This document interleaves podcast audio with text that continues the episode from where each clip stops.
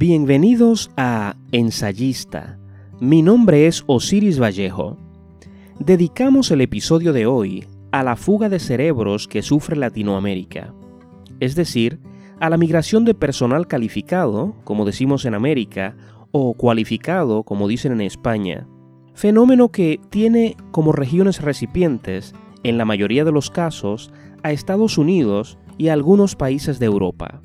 Pero nuestra aproximación a este fenómeno no será de naturaleza puramente económica, y no tenemos la intención de someter al oyente a un proceso de análisis estadístico. Lo que nos interesa es el elemento humano de la llamada fuga de cerebros, de manera que demos un vistazo a este drama social. Pero antes, escuchemos el segmento de mi librero.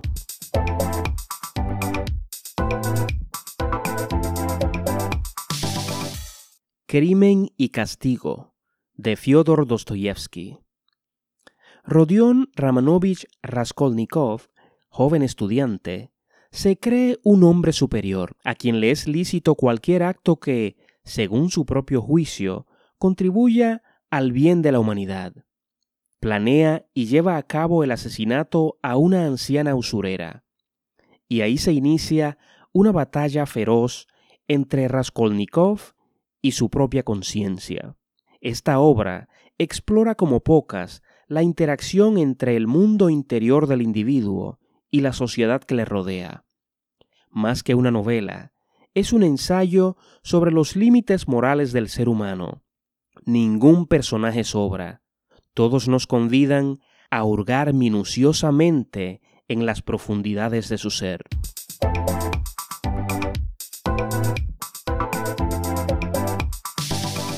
Con la expresión fuga de cerebros, se designa el proceso a través del cual técnicos y profesionales de un país o región emigran a otro territorio con mayor desarrollo económico con la intención de ejercer su especialización profesional.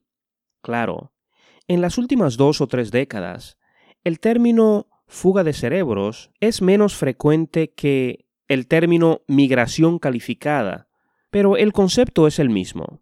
Los países latinoamericanos han sido víctimas históricas de este proceso. Una de las principales causas de la fuga de cerebros es el bajo nivel de ingresos de dichos profesionales en los países en que se formaron. La CEPAL y el Banco Mundial aportan datos bastante reveladores. Según uno de estos datos, más del 15% de los mexicanos profesionales trabaja fuera de su país, lo cual significa, en pocas palabras, que México y otros países en vías de desarrollo invierten recursos en la formación de profesionales que no les serán útiles en términos directos. La situación de casi todos los países latinoamericanos es igual de desalentadora. Aunque el concepto fuga de cerebros o migración calificada suele referirse a profesionales y técnicos que parten de un lugar a otro a ejercer su profesión u oficio, yo quiero enfocarme en un panorama un poco más difuso y hasta melancólico, es decir, el caso de migración calificada en que el individuo que emigra no logra insertarse en el mercado laboral ejerciendo la profesión u ocupación en que se formó. Pero antes de hurgar en el elemento humano individual, Veamos algunos datos. Un informe reciente de la CEPAL dice lo siguiente. El 32% de los salvadoreños con alta escolaridad, estudios superiores con título profesional, residen en los Estados Unidos, lo que refleja el nivel y magnitud que representa la fuga de cerebros para este país. Esto es, la pérdida del capital humano altamente calificado. En el caso de Honduras y Guatemala, aunque esta pérdida es relativamente menor, alcanza el 19% en el primero y 27% en el segundo. No deja de ser significativa, pues refleja la incapacidad de la base económico-productiva de estos países para retener a sus trabajadores más altamente calificados. De hecho, como ya se ha documentado, La matriz productiva se caracteriza por la muy baja capacidad de generar empleos de alto nivel de productividad que se reducen a solo el 5,8% y el 4,1% en El Salvador y Honduras, y solo 1,3% en el caso de Guatemala. Fin de la cita. Pero el objeto de este episodio no es lanzar sobre el lector una carga insufrible de datos estadísticos. Mi intención es más ingrávida. Me interesa más el elemento de carácter psicosocial, el drama humano que se desata como consecuencia de la llamada fuga de cerebros. Un aspecto llamativo de este fenómeno es el hecho de que la mayoría de los profesionales latinoamericanos que emigran a Estados Unidos de América chocan con una realidad avasallante. No pueden comunicarse en inglés no poseen los recursos ni la asesoría imprescindible para validar sus credenciales profesionales en el país receptor. Han dejado familia en su país de origen o la han traído consigo y por tanto no pueden darse el lujo de consagrarse al estudio. Esas son solo algunas de las variables por las cuales puede hallarse uno con un médico que recorre las calles de Manhattan vendiendo tarjetas de llamadas telefónicas, o un abogado que maneja un taxi, o un economista que trabaja como obrero en un almacén, o un arquitecto que hace de camarero en un restaurante. Y ahí me detengo, porque la lista es larga. Conozco, por ejemplo, a una abogada dominicana que labora como mesera en un restaurante neoyorquino. Aunque yo visitaba con cierta regularidad ese restaurante, y la joven me servía la comida con bastante frecuencia. No tenía idea de su formación académica. Un día me vio leyendo un libro, un manual crítico sobre la pintura de Salvador Dalí. Empezó a hablarme de arte, de sus pintores favoritos, de los museos que había visitado en Italia, y terminamos hablando de derecho romano. Mientras hablaba, exhibía una expresión de infinita nostalgia. Era como si estuviese viendo pasar frente a ella las imágenes de su vida pasada. Luego detuvo la conversación, explicando que prefería no seguir hablando de eso, para evitar ser escuchada por sus compañeras de trabajo, a quienes no había confesado nada porque se avergonzaba de que supieran que, siendo abogada, trabajaba de mesera.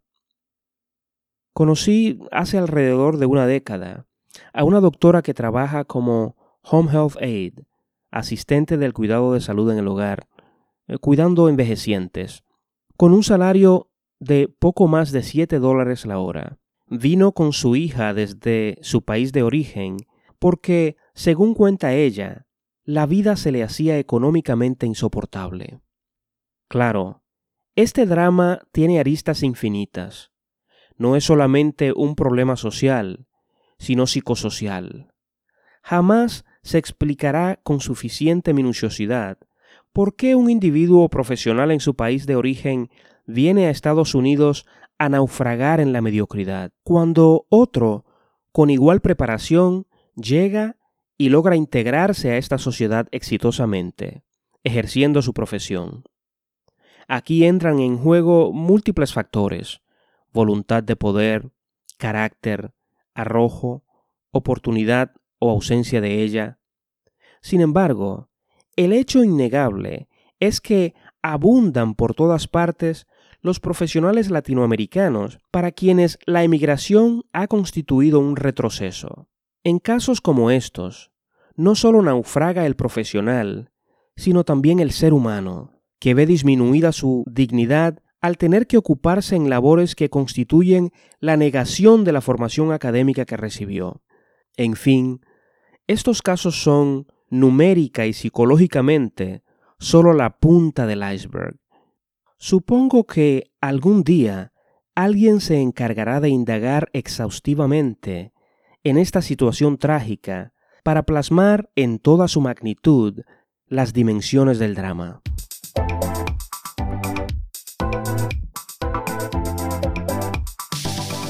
Hemos llegado al final del programa de hoy.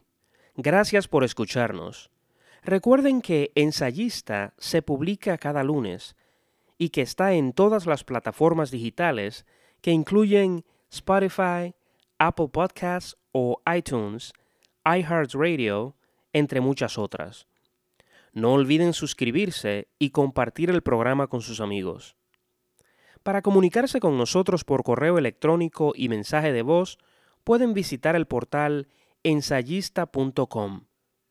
Si desean que tratemos un tema determinado o quieren sugerir la entrevista de alguien ligado al mundo de la cultura, la literatura o las artes en general, no duden en enviarnos un mensaje. Hasta la próxima.